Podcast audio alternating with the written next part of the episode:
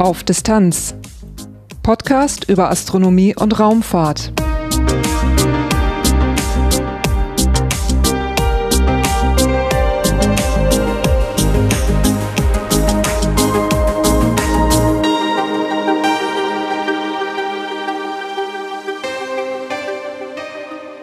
Hallo und willkommen bei Auf Distanz. Dieses ist Episode 60, erschienen am 11. Februar 2022. Vor drei Monaten, am 11. November 2021, ist Matthias Maurer ins All gestartet. In dieser Episode schaue ich mit Volker Schmid vom DLR zurück auf den Start der Mission und Experimente an Bord der ISS. Danach sprechen wir auch noch ein wenig über die Zukunft der ISS, denn da gibt's Neuigkeiten. Zum Schluss gibt's wie immer ein paar Infos über den Podcast selber. Durch die Sendung führt sie Lars Naber. Titelthema am 11. Februar 2022 ist Matthias Maurer drei Monate im All und das ist auf jeden Fall eine schöne Gelegenheit, mal über den Stand der Mission Cosmic Kiss zu sprechen. Dafür begrüße ich nochmal Volker Schmidt, den DLR-Missionsmanager für diese Mission. Hallo, Herr Schmidt. Hallo, Herr Nauber. Sie waren hier im Podcast ja schon mal zu hören. In Episode 55 haben wir uns schon mal über Cosmic Kiss und eben auch über Ihre Aufgaben da unterhalten. Würden Sie sich trotzdem bitte noch mal kurz eben vorstellen? Ja, äh, kann ich gerne machen. Mein Name ist Volker Schmid. Wie gesagt, ich äh, arbeite seit 1996 im Deutschen Zentrum für Luft- und Raumfahrt äh, und seit äh, gut 20 Jahren in der Raumfahrtagentur eben und ähm, bin seit ja, mehr als zehn Jahren für astronautische Missionen zuständig. Hab äh, beide Missionen von Alexander Gerst geleitet für, für das DLR und für die deutschen Inhalte und mache das jetzt auch für Matthias Maurer. Von Beruf bin ich Raumfahrtingenieur ähm, und ähm, habe mich davor, äh, also vor den astronautischen Missionen, mit dem ATV beschäftigt und mit den Raumstationsteilprogrammen CRV, auch natürlich die ISS-Entwicklung und den ISS-Betrieb. Und äh, alles natürlich so ATV, ATV-Evolution, also die ganzen äh, Transportgeschichten sind mir nicht unbekannt. Sie betreuen die Mission von Matthias Maurer, sagten Sie, und da haben wir jetzt so grob Halbzeit, würde ich mal sagen, nach dem Stand, den ich habe.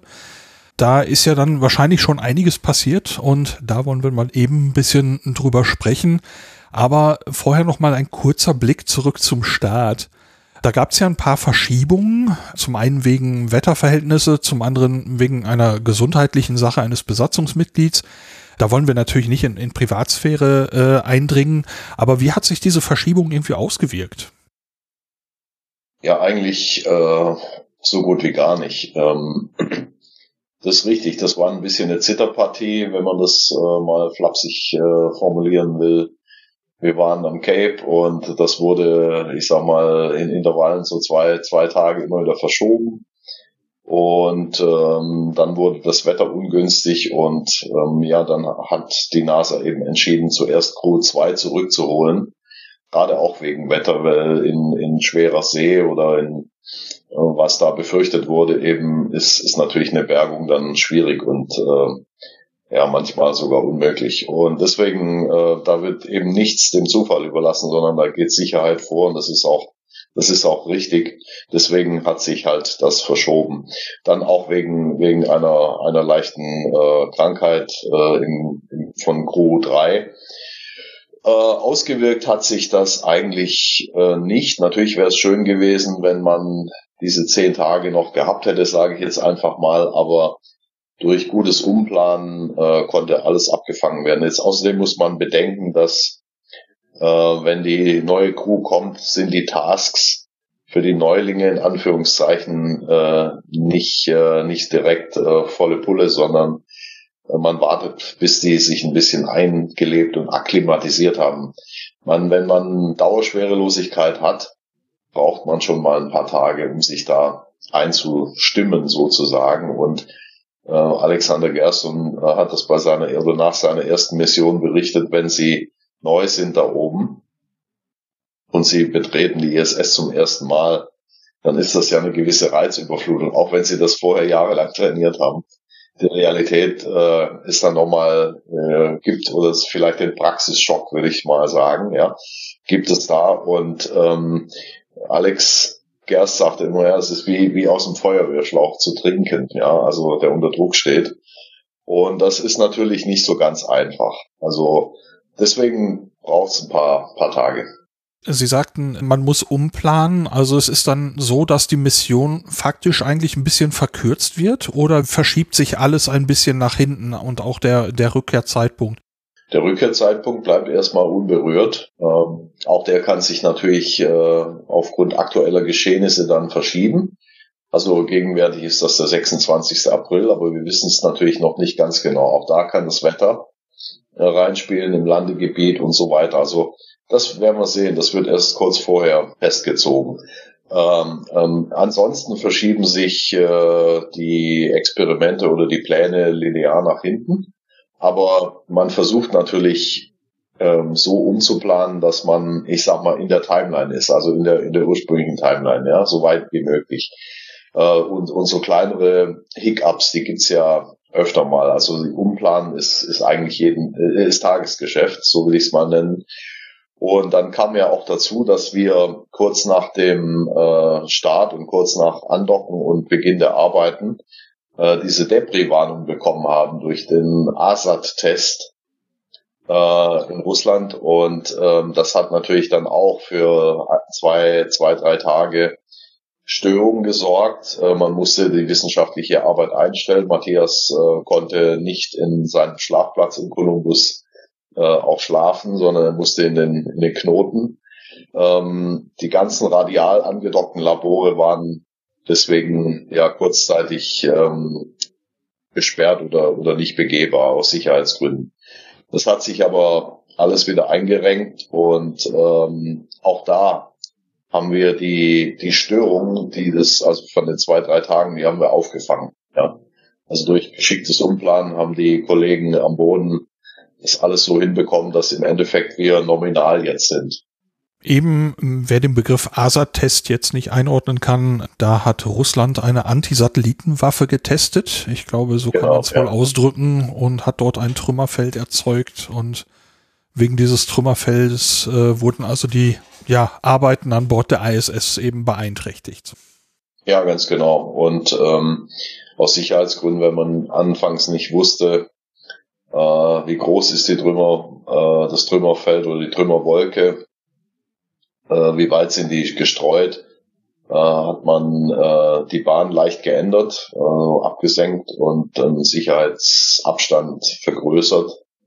Und ähm, ja, sowas ist natürlich un unschön, aber äh, es ging, ging nochmal gut. Sie sagten gerade, dass der Herr Gerst davon berichtete, dass das erstmal so die Ankunft an Bord der ISS so wäre wie aus einem Feuerwehrschlauch zu trinken. Wie ging es denn für Herrn Maurer los? Also ich denke, wenn man da erstmal ankommt, man ist in der Schwerelosigkeit. Ich nehme mal an, dass der Körper ziemlich Stress empfindet und ich schätze, dass man auch mental erstmal schon ein bisschen was verarbeiten muss. Kann man sich da ein bisschen gewöhnen? Wie schnell geht's an die Arbeit? Ja, das ähm, ist, ist richtig. Also die, das äh, ist bei jedem Menschen natürlich anders, der da hochfliegt. Und ähm, was wir sehen konnten, äh, die haben ja also 22 Stunden Transferzeit gehabt. Äh, die Kapsel, die flog vollautomatisch und hat auch vollautomatisch angedockt. Und nach dem Betreten konnten wir schon sehen, also dass die Astronauten das gut äh, überstanden hatten und sich auch so weit gut adaptiert hatten, also zumindestens in dem, an dem ersten Tag. Ja. Und äh, Matthias war äh, ganz gut drauf und er hat also auch die erste Aktion war, er, er nach dem Betreten der ISS äh, durfte er sofort in die Cupola und die, die Luke öffnen und rausgucken, weil er sich das äh, gewünscht hatte und äh, er wollte diesen Blick haben und er war dann äh, für ein paar Minuten halt dort und ähm, wir haben ihn dann bei der Crew, bei, bei der Begrüßung durch äh, die NASA-Administratorin, ähm, durch Katie Lüders und auch durch Josef Aschbacher. Also der sah sehr gut aus und äh, hat sich sehr gut äh, akklimatisiert und äh, im Endeffekt konnte er dadurch auch dann relativ zügig an die Arbeit gehen. Und ich sagte ja schon, das ist jetzt kein Powerprogramm von, von Beginn ab. Matthias hat, hat die ersten zwei, drei Tage natürlich nicht so ein Programm gehabt wie jetzt heute zum Beispiel. Äh, ne? man, man muss sich erst eingewöhnen und die Tasks sind dann leichterer Natur. Man muss, also man, man kriegt erstmal eine Sicherheitseinweisung, wenn, wenn man angekommen ist und man macht so einen äh, Stationstour, kurzen Rundgang äh, wo ist alles, wo, wo sind die Notfallgeschichten, um einfach das nochmal aufzufrischen. Auch das hat man trainiert und dann äh, versucht man ähm, ja langsam reinzukommen. Also zwei, drei Tage muss man den Leuten zugestehen. Und dann äh, werden die Tasks natürlich mehr und auch äh, bis man sich zurechtgefunden hat, wo alles ist, wo, wo ist Storage, wo, weil man hat ja dann ähm, Dauerschwerelosigkeit und man hat ja äh, fünf oder sechs äh, Seiten, wo man sich pro Modul orientieren muss, ja. Und das ist nicht ganz einfach, auch wenn man das am Boden x-mal trainiert hat. Und äh, das dauert ein paar Tage oder ein paar Wochen. Und aber mittlerweile ist, ist das super. Also äh, ich habe gestern noch äh, mit ihm telefoniert und er sagte, ja, ihm geht's gut, er hat äh, super viel Spaß an der Arbeit und er arbeitet das Programm volle Touren ab und äh, der äh, der macht sehr, sehr viel auch am Wochenende. Also äh, praktisch was auf der Taskliste übrig bleibt, so die ganzen Videobotschaften, Education, also Nachwuchsförderung und solche Geschichten, Nachwuchsprogramme, das macht er oft am Wochenende, ja. Und äh, ähm, mittlerweile hat sich das sehr, sehr gut eingespielt und deswegen das ist ja auch der Vorteil des Menschen, wenn man flexibel, man ist flexibel und kann dadurch natürlich sehr, sehr viel auffangen in, in der Timeline äh, durch geschickte, durch, durch geschicktes äh, Handhaben. Also das klappt sehr, sehr gut mittlerweile. Ja, da ist ja jetzt so ungefähr grob Halbzeit dann schon einiges gelaufen. Gibt es da Experimente oder Meilensteine, wo Sie sagen würden, das ist es auf jeden Fall wert, davon zu erzählen. Also ich habe mir selber ein paar aufgeschrieben, aber erstmal fällt Ihnen konkret irgendwas ein, wo Sie sagen, Mensch, das ist was Besonderes? Ja, auf jeden Fall. Also wir hatten ähm, Anfang letzter Woche Beton auf der ISS und äh, Matthias hat Betonproben also gewässert und durchgemischt. Beton ist ein sehr komplexer Werkstoff. Ähm, in, der, in der Kristallisation oder Aushärtung am Erdboden dauert das äh, viele Wochen, manchmal sogar Monate.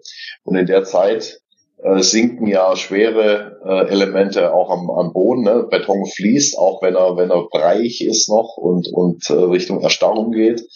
Und auch später äh, hat man Fließprozesse. Und ähm, Jetzt hat man da oben ja genau das will man untersuchen, eben äh, keine Schwerkraft und man, er kann sich nicht entmischen. Also man sucht den optimalen Beton mit verschiedenen Verhältnissen äh, von äh, Sand, Wasser, Zement und manchmal so ein paar Additive noch. Und das äh, wurde eben in 65 Proben äh, jetzt untersucht. Äh, das lässt man erstarren und diese Proben, die äh, bringt man dann wieder mit zum Erdboden und untersucht sie dann mit Schliffbildern, also den Ge äh, Gefügeaufbau, wie ist der beschaffen, feinporig, grobporig, äh, wie ist, ist das Material erstarrt, äh, wie hat sich das ausgebildet, äh, wie ist die Tragfähigkeit, da können wir auch Proben als Belastungsproben äh, vielleicht sogar machen. Das Ziel ist, äh, auf der Erde den Fertigungsprozess so zu steuern, damit man eben möglichst nahe dem optimalen Beton jetzt kommt. Ja? Äh, also optimaler Beton ist äh, hohe Tragfähigkeit, minimaler Masseneinsatz und, und also dadurch äh, wenig, wenig, wenig Beton äh, bei hoher Tragfähigkeit, äh, ähm, praktisch populär gesprochen.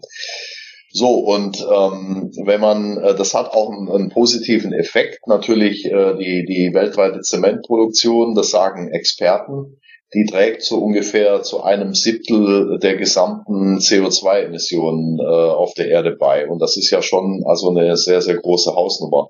Äh, also äh, wenn ich mich richtig erinnere, auch das sagen die Experten, ist das ähm, ähm, ähnliche Größe wie, wie der Verkehr weltweit, ja. So, und da hat man natürlich äh, schon ein gewisses Potenzial, äh, gerade im Klimaschutz äh, und natürlich auch im, Umgang mit den Ressourcen. Sand ist ja auch eine sehr begehrte und sehr knappe Ressource mittlerweile, ja. und die ist notwendig für Beton. Und da haben wir, da sind wir sehr, sehr gespannt auf die Ergebnisse, die, die das dann bringt, wenn der Beton runterkommt. Also das ist her äh, hervorragend gelaufen. Da haben wir, haben die Kollegen, äh, die das betreuen, extra bestimmte ein, ein besonderes Gefäß gebaut ähm, äh, und wo man das dann auch bewässern und, und sauber durchmischen kann so mit so einem kleinen Quirl. Das muss ja sicher sein. Also Wasser und äh, gerade Zement, wenn das irgendwo reinkäme, das äh, in den Luftfilter oder sonst wo, das will man nicht haben. Deswegen muss, äh, musste das absolut sicher sein. Äh, also das ist gut gelaufen. Äh, da sind wir sehr gespannt auf die Ergebnisse. Äh, übrigens haben wir auch fünf Proben mit einem sogenannten Mondsimulat dabei. Das heißt also, wo der Zement oder der Sand praktisch vulkanischen Ursprungs ist, so wie er auf dem Mond auch vorkommt. Natürlich haben wir hier auf der Erde bestimmte Quellen in vulkanischen Gebieten, wo wir äh, so mondähnliches, äh, regolitartiges Gestein gewinnen können. Und äh, fünf Proben eben auch, äh, da haben wir sozusagen ein Mondzement gemacht, ja. Und der, der Hintergrund ist natürlich, dass wir für spätere Mondhabitate und Basen mal so ein, ein äh, vielleicht dort vor Ort die Ressourcen nutzen können. Auf dem Mond gibt's auch Wasser in den äh, dunklen äh, oder ständig äh, äh, abgedunkelten Kratern, ja, wo, wo kein Sonnenlicht reinfällt, das gibt's. Äh, und dort könnte man in situ vielleicht Wasser gewinnen und dann mit dem, mit dem Mondregolith äh, auch dort Zement herstellen und ihn dann für den Bau äh, von äh, Infrastrukturen verwenden. Äh, über mobile 3D-Drucker oder wie auch immer. Das wird die Zukunft zeigen. Wow, da hat man dann also ja zwei Fliegen mit einer Klappe eigentlich, äh, eine irdische und eine irdische Anwendung und eine Anwendung im All. Ähm, für die Hörerinnen und Hörer möchte ich eben ergänzen, dass das DLR ein interessantes kleines Video veröffentlicht hat über die Betonherstellung auf der ISS, wo eben auch diese Mixbehälter und die Zwecke ein bisschen erklärt werden. Und da nochmal werden erwähnt in der, in der entsprechenden Meldung des DLR, dass der weltweite Kohlenstoffdioxidausstoß rund 38 Gigatonnen sei und davon ungefähr drei Gigatonnen für die Herstellung von Zement äh, anfallen. Und wenn das eine Schraube ist, an der man drehen kann, dann wird man da natürlich einen ziemlich unmittelbaren Effekt haben. Ja, absolut, absolut. Das ist äh, also das äh, kann ja, ein, ein, eine Facette sein im, im Klimaschutz, wenn es uns gelingt, die, die Prozesse so zu verbessern. Das wird natürlich nicht von heute auf morgen gehen, aber ich sag mal, äh, man muss beginnen. Ja, wenn man wenn man immer zuwartet, dann äh, wird das nichts, sondern man muss einfach mal anfangen. Und da sind wir sehr sehr gespannt, was sich da in den, in den nächsten Jahren äh, tut. Ja.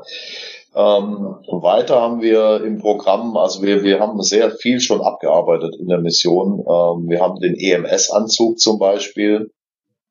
Das ist, also jeder kennt äh, so ein Tänzgerät oder äh, Vibrationskissen, äh, die Muskel stimulieren und ähm, und jetzt hat man da wie so einen kleinen Radleranzug, äh, der mit Elektro äh, elektrisch, äh, elektrische oder elektromagnetische äh, Kissen eingewoben hat, wo man dann im Endeffekt ähm, die Muskeln stimulieren kann und das ähm, soll den Sport ein bisschen ersetzen, also in, in, in erster Näherung, sage ich mal, ähm, weil äh, wenn jeder Astronaut äh, zwei, zweieinhalb Stunden am Tag Sport betreiben muss, und das müssen sie in der Regel, äh, um Muskel und Knochen und Immunsystem gesund zu halten, Ne, die negativen Effekte der Schwerelosigkeit, äh, dass man denen damit begegnet.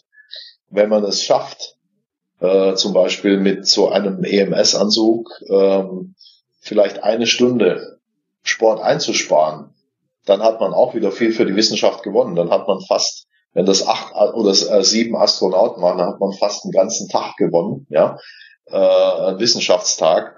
Äh, und den Anzug kann man nämlich bei der Arbeit tragen. Ja, also äh, das ist so das Ziel. Und das soll untersucht werden, wie gut das anschlägt, wie gut das ähm, ähm, äh, ja ähm, praktisch sich niederschlägt in der in der äh, auf dem Metabolismus. Und Matthias macht auch ähm, oder trägt diesen Anzug auch praktisch außerhalb der wissenschaftlichen Arbeiten eben, um das Ganze Programm da zu unterstützen, um äh, so weit wie möglich zu kommen in den Ergebnissen, um zu zeigen, okay, geht es, geht es nicht, kann man, kann man Sport reduzieren in Zukunft auf der ISS, um eben für die Wissenschaft noch mehr Zeit rauszuholen, ja, um das noch besser zu nutzen.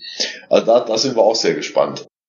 Da sind ja jetzt diese, diese elektrischen Kissen eingebaut und äh, der Herr Maurer hatte mir in einem Gespräch mal gesagt, dass ähm, da durchaus Impulse laufen, die eben dazu führen, dass der Muskel eben äh, tatsächlich, also man spürt nicht nur ein Kribbeln, sondern der Muskel muss sich einmal anspannen, damit es funktioniert. Ähm, hat Herr Maurer was dazu gesagt, wie er das empfindet? Ähm, also ich habe jetzt keine Ahnung, wie oft der Anzug äh, diese Impulse gibt. Kann mir aber vorstellen, dass das auf Dauer auch irgendwie nervt oder anstrengt. Hat Herr Maurer dazu was gesagt? Also mir ist nichts bekannt. Ich habe ihn jetzt aber auch nicht äh, direkt dazu befragt. Das müsste man äh, die die äh, Wissenschaftler fragen und die ähm, äh, da habe ich noch keine Rückmeldungen, aber ähm, das kann ich mir sehr gut vorstellen, dass das erstmal auch da eine Umstellung ist und vielleicht eine Eingewöhnungsphase bedarf. Und das kann auch nerven, das, das mag ich gerne zugestehen. ähm, vielleicht geht's auch nicht in der Ausprägung, wie es beabsichtigt ist, aber das ist ja eigentlich ähm, der Sinn und Zweck auch eines Experiments, auch wenn es nicht klappt oder wenn das Ergebnis äh, scheinbar negativ ist, hat man oft mehr gewonnen wie, wie bei einem positiven Ergebnis, weil man, man weiß dann, okay, den Weg kann ich nicht so weitergehen, ja ich muss, ich muss neu nachdenken, muss neue Hypothesen aufstellen und vielleicht andere Methoden äh, ziehen. Also ähm, kann, kann durchaus äh, sein, ja.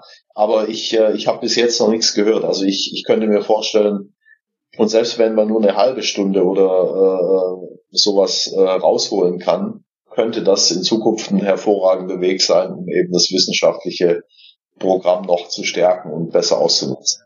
Ja, es scheint ja, wenn, wenn Herr Mauer das außerhalb des, äh, außerhalb des Experiments sogar noch weiter betreibt, scheint es ja handhabbar zu sein. Aber äh, so die Vorstellung vorher, als ich mit ihm darüber sprach, war für mich eher so ein Hu-Gefühl. Äh, da war ich dann mal eben gespannt, ob es dazu schon was gibt. Aber dann schauen wir mal später, wie es wie es da weiterläuft. Ja, da werden wir sicherlich, äh, werden wir sicherlich äh, erfahren, wenn, wenn es da Ergebnisse gibt ähm, äh, spätestens beim Debriefing, äh, wenn Matthias Maurer zurück ist, gibt es auch für alle Wissenschaftler so ein, so ein Debriefing, wo man so die ersten äh, harten Fakten kriegt, ähm, wie es gelaufen ist, wie der Astronaut es empfunden hat, und das ist ja hierbei gerade besonders wichtig. Also äh, weniger wie beim Beton oder bei anderen Sachen, bei Materialwissenschaft, sondern gerade die Dinge, die äh, de, den Menschen direkt betreffen, wo er, sagen wir, auch ein Tragegefühl hat, wo er direkt äh, sagen kann, na, das hat hier gezielt und das habe ich da bemerkt, ja, und hier hat's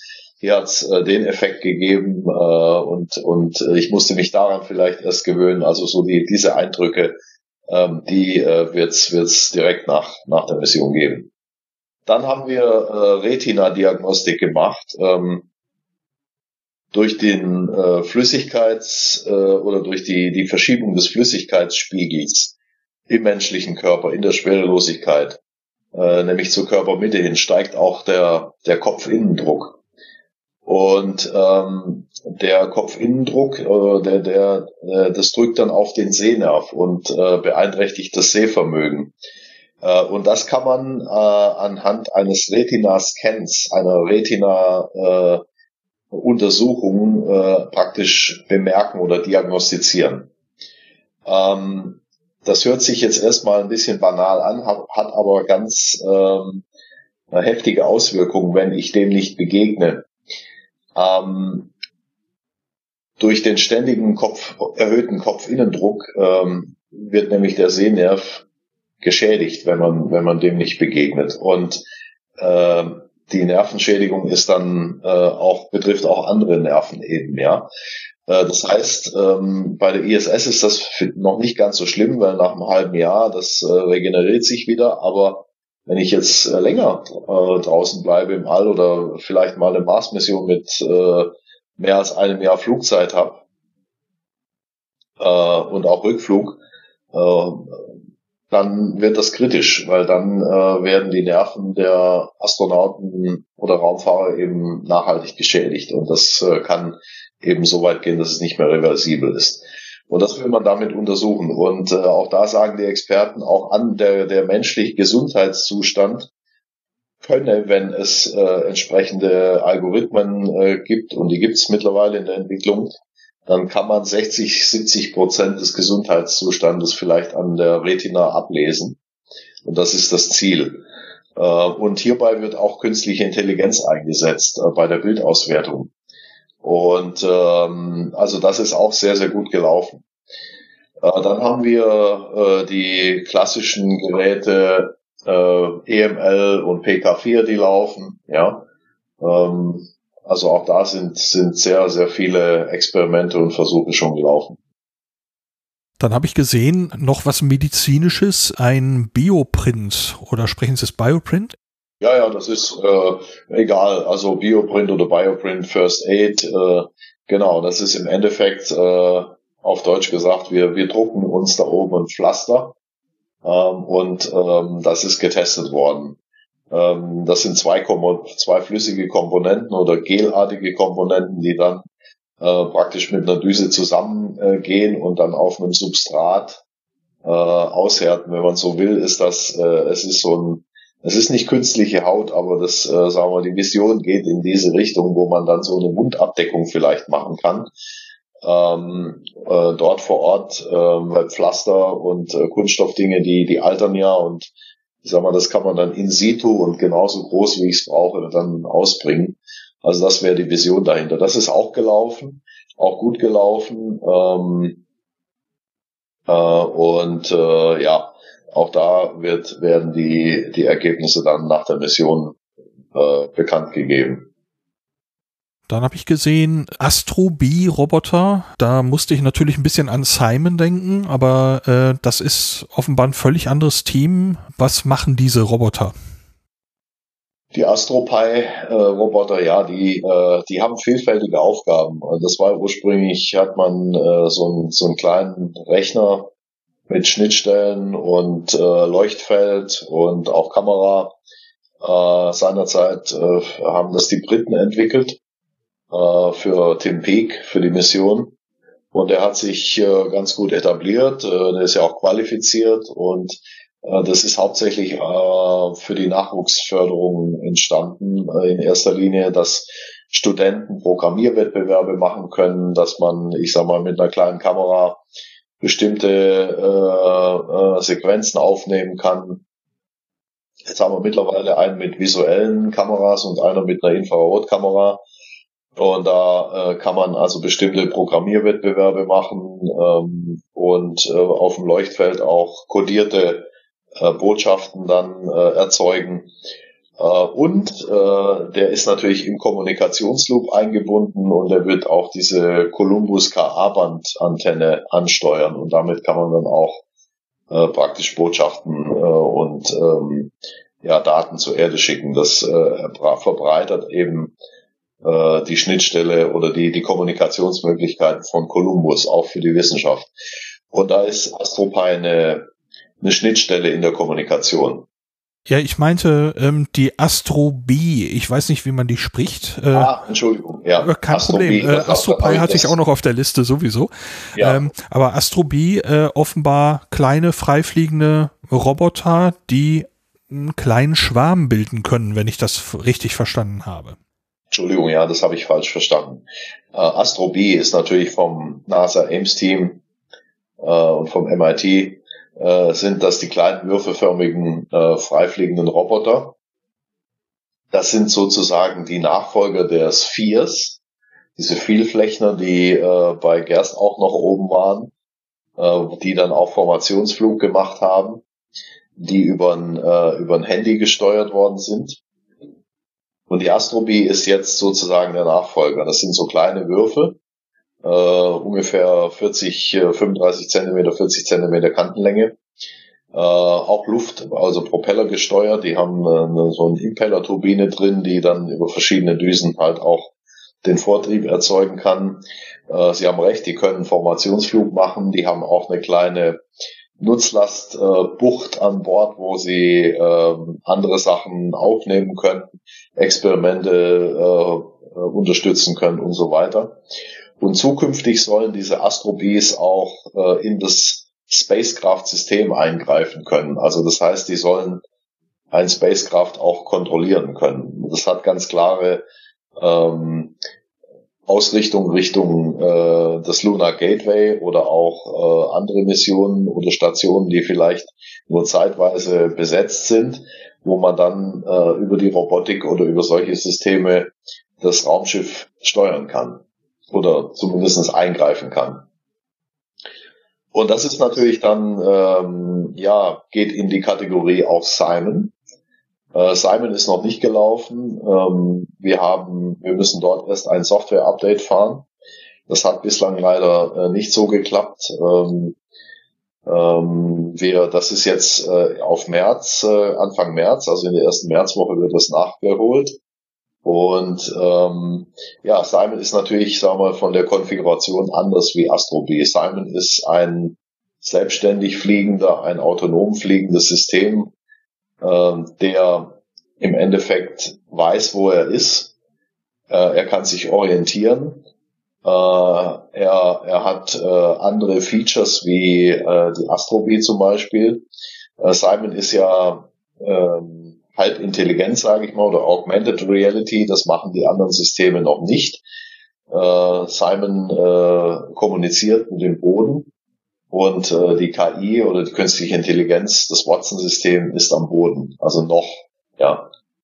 Sie hatten schon gesagt, Herr Maurer äh, hat viel Spaß an seiner Arbeit. Äh, gibt es etwas, was er besonders schätzt, wo Sie sagen, das ragt für ihn heraus? Ja, das äh, ist natürlich all, all das, was er äh, in seinem Studium gemacht hat. Also im Endeffekt, er ist ja Materialwissenschaftler. Und wir haben ja diese, diese äh, Touch, das Experiment Touching Surfaces da oben. Also das sind äh, verschiedene Metallproben, äh, die ähm, ja a unterschiedliche äh, Metalle sind und und b unterschiedliche äh, unterschiedliche Oberflächenstrukturen aufweisen. Und das Ziel ist es da eben einmal die Woche drauf zu patschen oder drauf zu fassen und, und damit das gesamte äh, mikrobiologische Spektrum, was, was auf den Handflächen ist, äh, zu übertragen und zu gucken, wie entwickeln sich die Mikrobenkeime auf diesen Oberflächen. Also das Ziel ist biozide Oberflächen.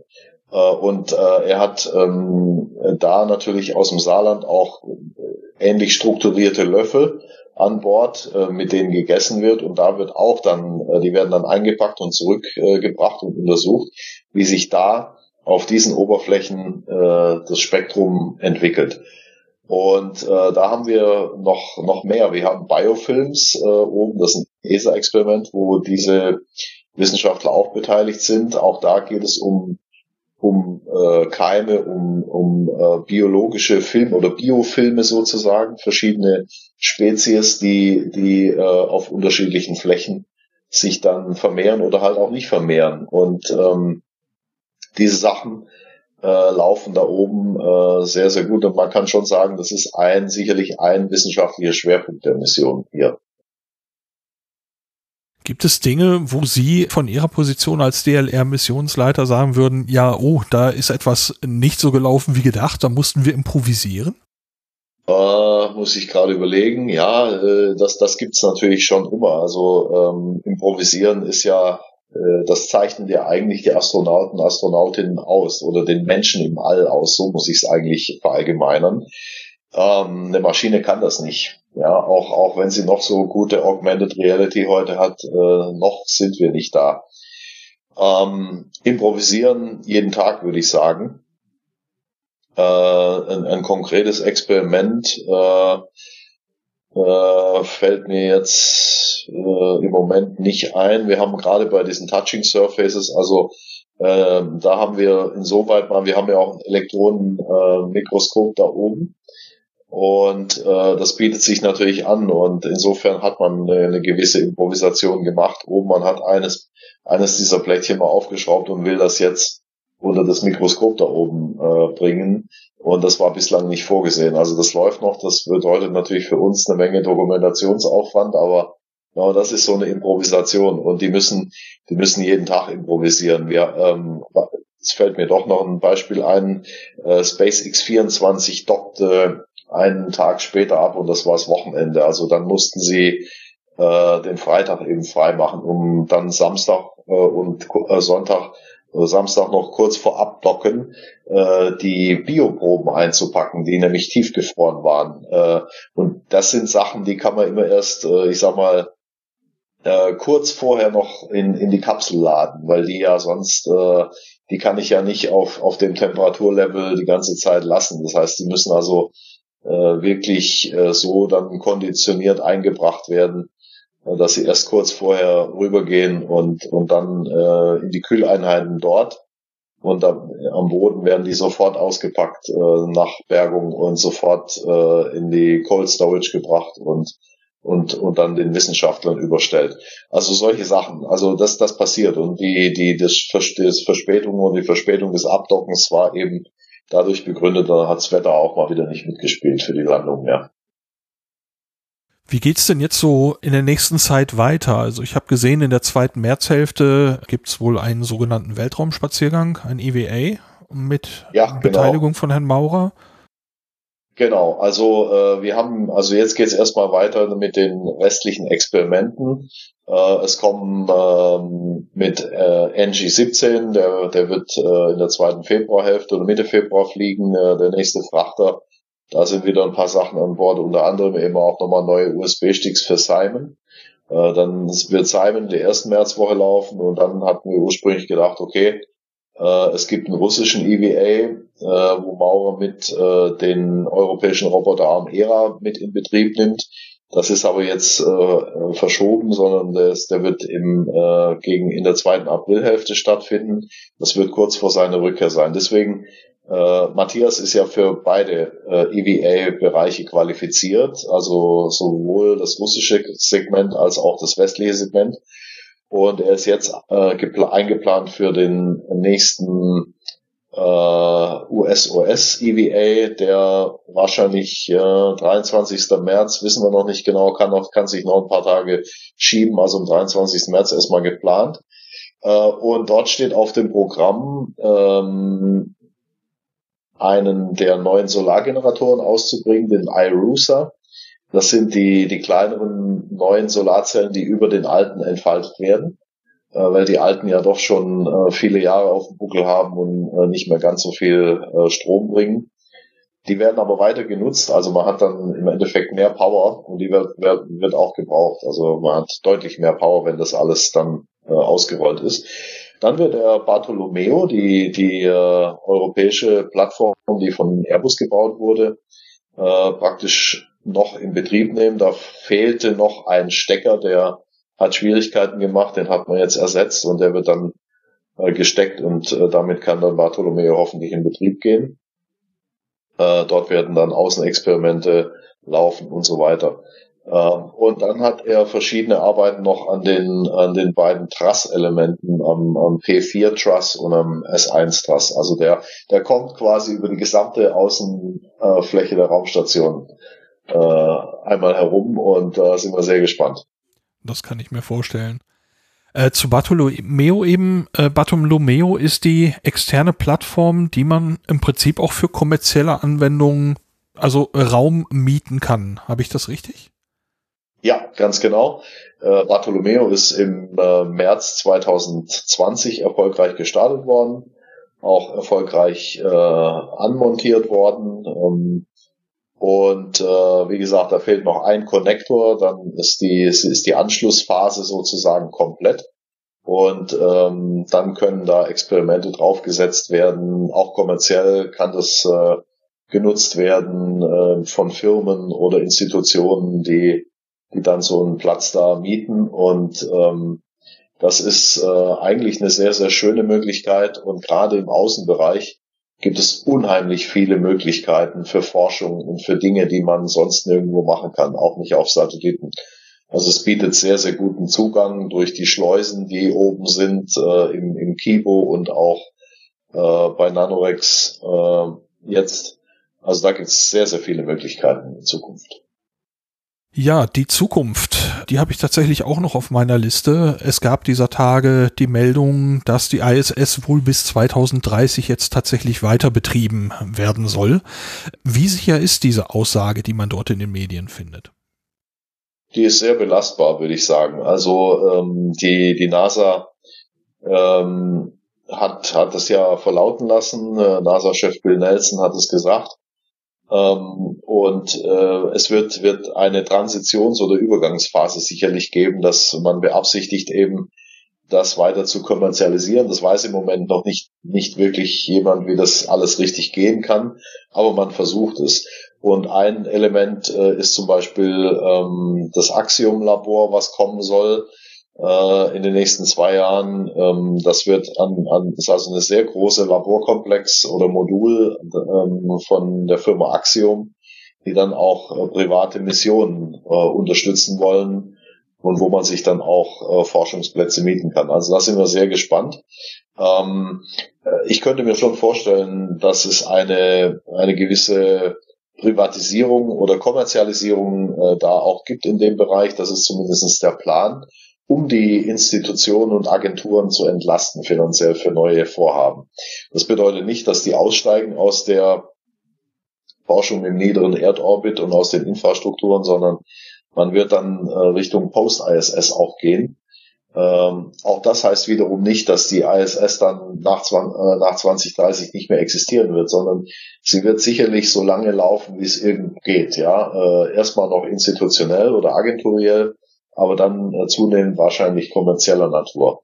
Und äh, NASA hat sich klar geäußert. Ähm, die Europäer, die äh, haben ja alle äh, drei Jahre so eine Ministerratskonferenz, wo sie dann die, den nächsten Zeitraum ähm, ja, ähm, finanzieren und auch programmatisch bedienen. Und das ist jetzt äh, im, im November, Dezember dann der Fall in Europa. Äh, wir werden da sicherlich auch dabei bleiben. Also das, das macht ja auch gar keinen Sinn, da auszusteigen, weil die Forschung brummt wie, wie, wie noch nie zuvor. Äh, es werden Ergebnisse produziert ähm, und der Bedarf ist einfach auch gegeben, ja, gerade zu forschen in dem Bereich. Und sie können auf der ISS eben Dinge tun, die, die sie in keinem Labor der Erde machen können und auch nicht, nicht so einfach auf Satelliten. Der Zugang ist äh, eingeschwungen und kostengünstig und einfach.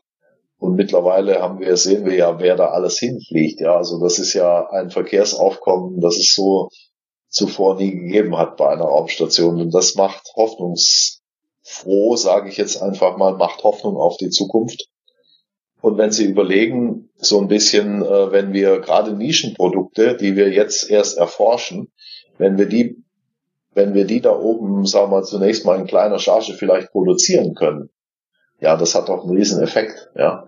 Also gerade in der Elektronik oder in der Medizin äh, bestimmte Medikamente vielleicht, die wir auf der Erde gar nicht herstellen können oder Produkte, die wir hier gar nicht produzieren können. Äh, das ist die Zukunft. Ja, und da wird eine Tür, eine Tür aufgestoßen, ganz, ganz klar. Und die Amerikaner gehen da halt sehr, sehr stark voran und äh, äh, das würde ich mir manchmal auch für Europa wünschen. Ja, also es, ich habe die letzten Jahre tatsächlich auch ein, ein Gefühl von einem Aufbruch ins All, ähm, das ich eigentlich, ja, ich will nicht sagen vermisst habe, aber das, das schon irgendwie fehlte. Äh, da sind zwar immer Dinge gelaufen, aber im Moment habe ich den Eindruck, da kommt immer mehr Fahrt auf und äh, ich habe das Gefühl, wir schauen in eine ganz spannende Zukunft, was das Ganze angeht. Ja, absolut. Und äh, gerade wenn, wenn wir Richtung Mond und Mars blicken, ähm, das gibt den Menschen einfach auch die Chance und die, die, die, äh, ich meine, unsere Erde ist, ist, ist leider halt, äh, hat begrenzte Ressourcen, begrenzten Platz. Wir müssen hier klarkommen, aber äh, die Weltraumfahrt ist eben der einzige Bereich, wo die Menschheit äh, noch wachsen kann, ja, und äh, also im positiven Sinne.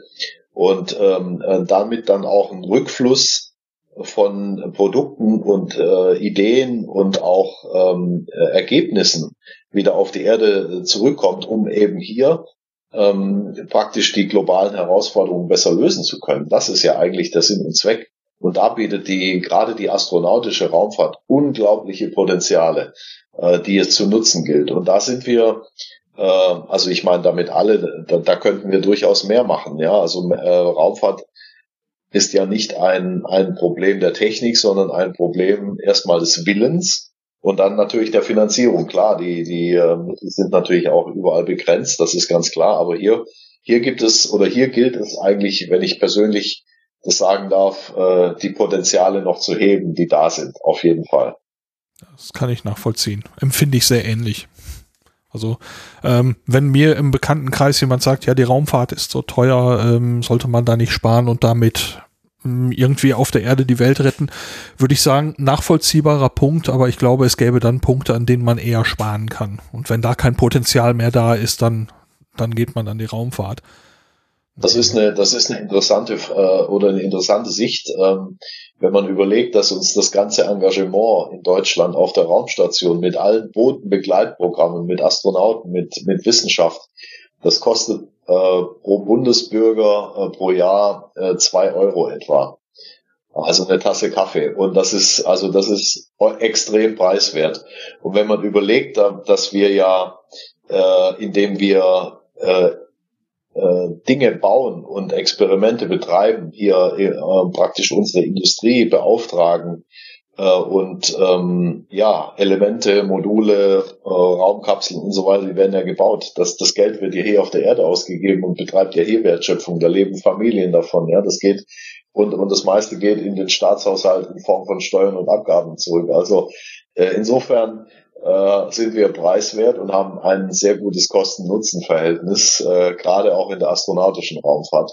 Die kann man noch verbessern, aber das ist eben ein Prozess, der äh, bei den physikalischen Herausforderungen ins All zu fliegen eben nicht von heute auf morgen geht, sondern ein paar Jahre braucht. Und da sind wir auf gutem Wege. Und äh, da würde ich mir sehr wünschen, dass wir in Zukunft noch sehr, sehr viel stärker und noch sehr, sehr viel mehr äh, den Mut haben, äh, einfach Dinge zu tun, Risiken auch einzugehen, um dann äh, den Gewinn einzufahren. Weil ohne Risiko geht es nicht. Und je höher das Risiko, desto höher der Gewinn. Und äh, das haben wir bei vielen Experimentideen gemerkt, äh, unter anderem bei Simon, äh, ja, ähm, das hat einen unglaublichen Impact äh, und auch Anwendungspotenzial und das gilt es zu heben. Das lasse ich als Schlusswort einfach mal so stehen. Ich wünsche Super. Ihnen, ich wünsche Ihnen, Matthias Maurer, der ganzen Mission weiterhin alles Gute und viel Erfolg. Bis irgendwie zweite Aprilhälfte, Sie sagten 26. April könnte Schluss sein, aber bis dahin ist ja noch einiges an Zeit und ich hoffe, da passieren noch viele spannende Dinge, über die wir hier erzählen können. Das hoffe ich auch. Vielen Dank. Ich danke Ihnen. Volker Schmidt vom DLR. Dankeschön. Mehr von der Mission Cosmic Kiss kann man schon am 14. Februar 2022 erleben. Da gibt es einen Amateurfunk-Call mit Matthias Maurer im Rahmen von ARIS. ARIS bedeutet Amateurfunk auf der Internationalen Raumstation. Im Rahmen des Calls werden Fragen von Schülerinnen und Studentinnen gestellt. Der Call wird live gestreamt, den Link dazu gibt's in den Show Notes. Auf Distanz ganz nah. Und das war's auch schon wieder für diese Ausgabe von Auf Distanz. Durch die Sendung führte sie Lars Naber. Auf Distanz ganz nah, da geht's einmal ganz kurz um den Podcast selber. Dieses Mal habe ich aber gar nicht so viel zu berichten. Das ist aber auch nicht wirklich verwunderlich, denn die letzte Episode ist ja jetzt noch nicht wirklich lange her. Dabei bleibt es hoffentlich auch in der nächsten Zeit. Das Gespräch zum Satellitenintegral ist nämlich schon aufgezeichnet. Am 14. Februar werde ich beim gerade schon erwähnten Aris Call in Aachen dabei sein und hoffentlich auch ein paar Eindrücke sammeln können, so dass da am Schluss dann hoffentlich auch eine Episode bei herauskommt. Dann geht es nun mit der Arbeit an einer Episode weiter, die seit dem Herbst ein bisschen stockte. Da war noch ein bisschen organisatorisches zu klären, aber da geht es jetzt voran. Wenn die dann erscheint, werden wir dann 50 Jahre zurück in die Raumfahrtgeschichte schauen. Für den März ist außerdem eine Episode zum James Webb Space Telescope geplant, an der arbeite ich auch schon. Also es passieren Dinge und ich freue mich sehr darüber und die nächsten Episoden sind gesichert. Beim nächsten Mal geht es, wie erwähnt, um den ESA-Satelliten Integral. Bis dahin, danke fürs Reinhören und bis bald.